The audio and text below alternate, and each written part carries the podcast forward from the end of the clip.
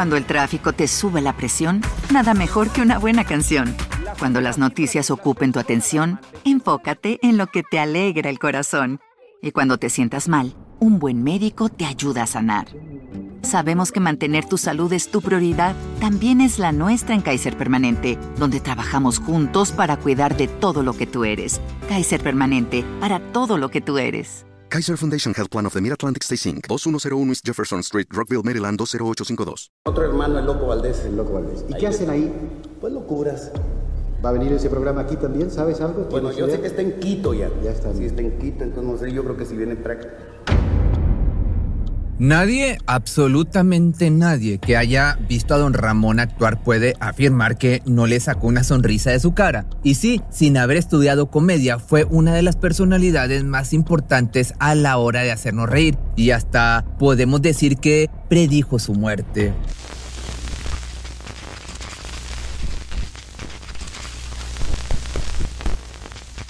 Como gran padre que fue dentro y fuera de la caja boba, don Ramón cuidó con esmero la salud de su hija, la chilindrina, pero lamentablemente en la vida real desatendió la suya. Ramón Valdés tenía un gran problema, su adicción al tabaco. Él solía fumar incluso durante la grabación de los diferentes programas de Chespirito, lo que le causó un cáncer de estómago que le fue detectado a inicios de los años 80. Debido al mal fue operado y los médicos le aconsejaron, aunque mal le rogaron, que por favor dejara los cigarrillos, pero no hizo caso y continuó haciéndolo incluso en su habitación del hospital. Lamentablemente, su adicción le trajo consecuencias y en el año del 85 fue sometido a una cirugía del estómago para reducirlo a la tercera parte. Sin embargo, ya era demasiado tarde. El cáncer había hecho metástasis en su médula espinal. A un año para que se cumpla un siglo de su nacimiento, don Ramón sigue más vivo que nunca en el recuerdo de todos los televidentes que supieron reír de sus humoradas, de su mal genio, de las peleas con su vecina y de su arte para evadir al señor que le cobraba la renta. Ramón Antonio Esteban Gómez de Valdés y Castillo, más conocido como Don Ramón, nació un 2 de septiembre del año de 1923 en una familia humilde de la Ciudad de México. Fue un célebre actor de cine y televisión, donde sus hermanos Germán Valdés Tintán, Manuel El Loco y Antonio Ratón comenzaron a dar sus primeros pasos en la actuación. A sus 26 años, Ramón Valdés debutó en la película Calabacitas Tiernas junto a su hermano Germán Tintán, actor que para ese entonces ya contaba con fama internacional. A comienzos de la década del 60, Ramón Valdés apareció de manera incidental en películas donde su rol era bastante menor Ramón Valdés actuó en más de 50 películas, muchas al lado de su hermano Germán Tintán. También actuó, para que te des una idea, con Pedro Infante o Mario Moreno Cantinflas. ¿Acaso pensabas que solamente hace humor? Pues no, él era todo un galán también de película. Para el año de 1961 participó en seis películas destacando en El Duende y yo junto a su hermano Germán y María Esquivel. En 1962 actuó en siete películas siendo personaje primario en dos. Además, en ellas compartió el reparto con Eulalio González, María Elena Velasco y volvería a actuar junto a Pedro Armendáriz en Los Valientes No Mueren y Viruta y Capulina en la película En Peligro de Muerte dirigida por Roberto Gómez Bolaños. A medida que pasaban los años, iba creciendo, como te das cuenta, su fama. Ya en 1964 estuvo en cinco películas donde tuvo papeles destacados con los personajes que interpretó. Al año siguiente participó en nueve películas. La película El Pecador fue la más importante de todas esas ya que tuvo el rol protagónico. Ese año volvió a compartir roles junto a Cantinflas en la película El Señor Doctor. Pasaban los años y mostraba más protagonismo en las películas que participaba. En el año de 1966 actuó en tres películas. A mitad del 67 grabó la película Corona de Lágrimas. Además, filmó ese año El Cuerpazo del Delito, donde actuó junto a Roberto Gómez Bolaños en el segundo episodio, La Rebelde. Sin embargo, su estreno se llevó a cabo el 9 de julio de 1970. Un año bisagra para Ramón Valdés fue 1969 porque conoció en profundidad a Roberto Gómez Bolaños, quien acudió a un circo de la Ciudad de México y Monchito fue el único que lo hizo reír hasta las lágrimas. Chespirito le invitó a formar parte del espacio en televisión de Canal 8 con Los Supergenios de la Mesa Cuadrada, que estaba formada por Rubén Aguirre y María Antonieta de las Nieves, también Chespirito y el Chapulín Colorado. Más adelante, entrado el año de 1972, formó parte del Chavo del Ocho, con el que pues consiguió el reconocimiento internacional. El éxito del personaje Don Ramón se debió a que fue interpretado con la misma forma de ser de Ramón Valdés, su vestuario, su personalidad. Ese había sido el pedido que le hizo Roberto Gómez Bolaños para que interprete al personaje. Como buen hombre de oficios, cargó una larga lista de empleos sobre su espalda, por lo menos en la ficción. Debido a sus múltiples deudas en la serie, Don Ramón se empleó en varios oficios para generar dinero y saldar así sus cuentas pendientes con el señor Barriga. El personaje interpretado por Ramón Valdés tuvo aproximadamente 27 trabajos a lo largo de la serie, aunque ya sabemos que ninguno de ellos le duró más allá de un episodio, ya que siempre sucedía algo que arruinaba sus planes. Pese a ser conocido por no pagar la renta, ya sabemos esto, existe un capítulo en el que don Ramón logró juntar los 14 meses de deuda que le debía al señor Barriga, quien cansado de la deuda, ingresó al departamento 72 y sacó todas sus pertenencias al patio de la vecindad. En ese momento, ante el asombro del chavo y la chilindrina, el reconocido personaje comenzó a pedirle paciencia al señor Barriga, que aseguraba tener el dinero en un sobre, aunque no recordaba dónde lo había guardado. Luego, en el episodio, don Ramón logró encontrar dicho sobre, el cual se encontraba guardado en un ropero y pudo pagar así su deuda de 14 meses de renta. A finales del año de 1978, Ramón Valdés lamentablemente le presentó su renuncia a Bolaños, al igual que a Carlos Villagrán. Sabido que era que los problemas que tenían con Florinda Mesa eran los responsables del alejamiento. En ese entonces ella era la mujer de Gómez Bolaños y la encargada de la dirección artística.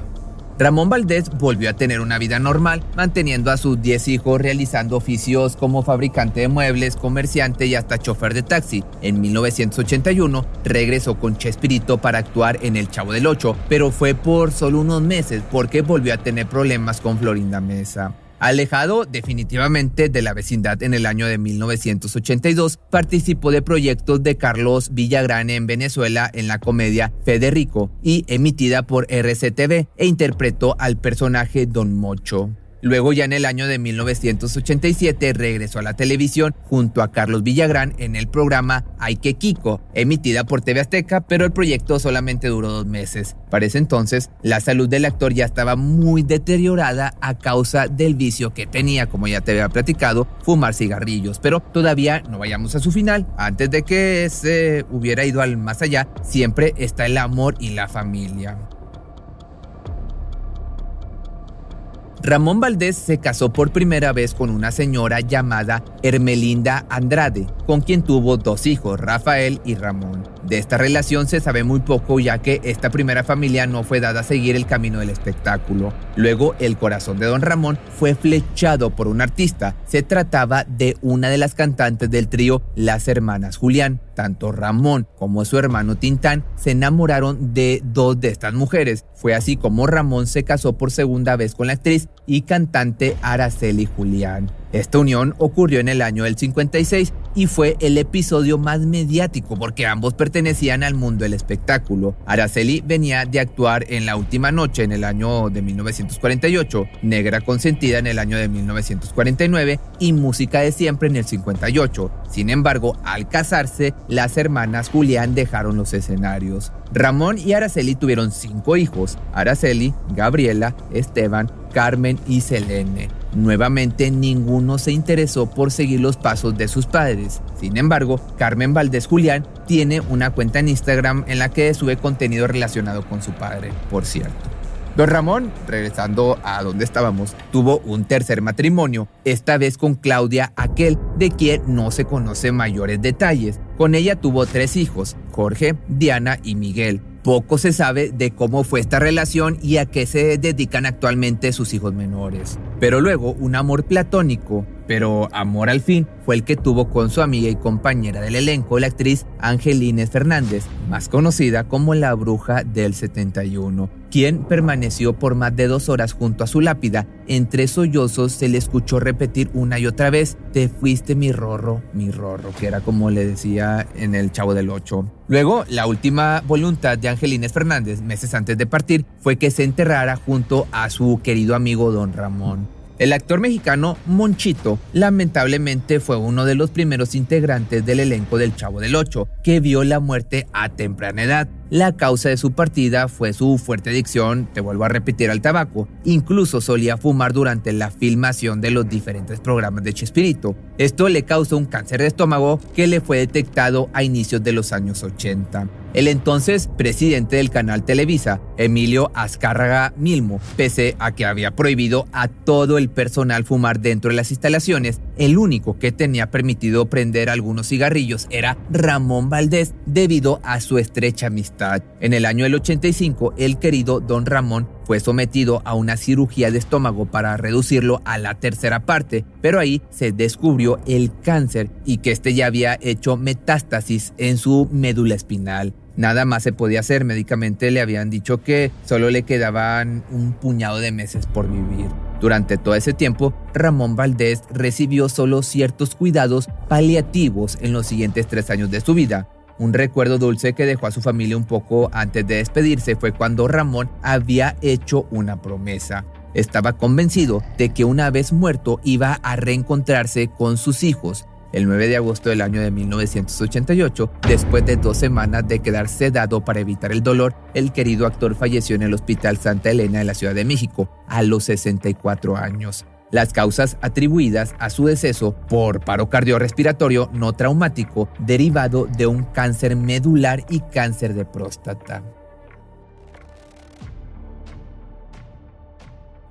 El velatorio de Monchito se llevó a cabo en la funeraria Galloso de Sullivan y fue sepultado en el cementerio Los Mausoleos del Ángel en la Ciudad de México. Lo importante es que en ese funeral, como en su vida, todo fue más bien simple, tanto que su familia intentó que lo enterraran con su vestimenta habitual del set. Los compañeros de la vecindad del Chavo del Ocho que le dieron el pésame fueron Carlos Villagrán, Kiko, Edgar Valdés, el señor Barriga, Rubén Aguirre, el profesor Girafales y Angelines Fernández, doña Clotilde.